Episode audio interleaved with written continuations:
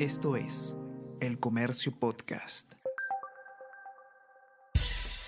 Buenos días, mi nombre es Soine Díaz, periodista del Comercio, y estas son las cinco noticias más importantes de hoy. Lunes 10 de julio. Corte de Nueva York ordena la captura internacional de José.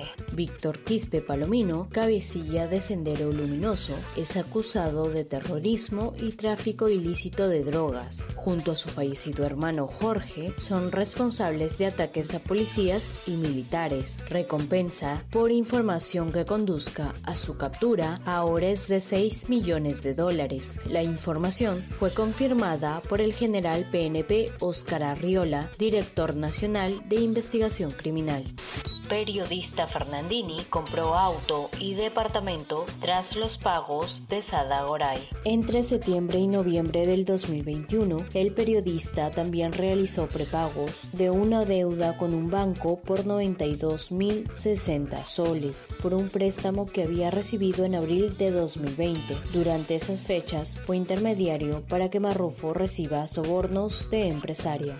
La derecha evalúa un plan B y la izquierda apuesta por Nueva Alianza. A menos de tres semanas para la elección de la nueva mesa directiva, se van acomodando las alianzas en los bloques de derecha e izquierda en el Congreso, en medio de egos e intereses particulares que predominan con mayor énfasis que en anteriores periodos. Las bancadas buscan sellar compromisos para definir sus fórmulas.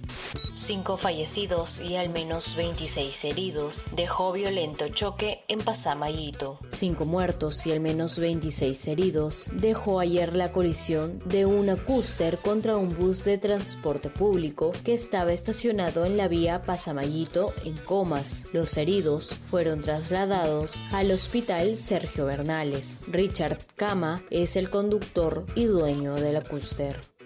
La anemia temprana afecta el desempeño académico y laboral. Los bebés que presentan esta enfermedad tendrán un retraso para aprender a caminar y comunicarse. Su desempeño académico y laboral estará en riesgo. Esto es El Comercio Podcast.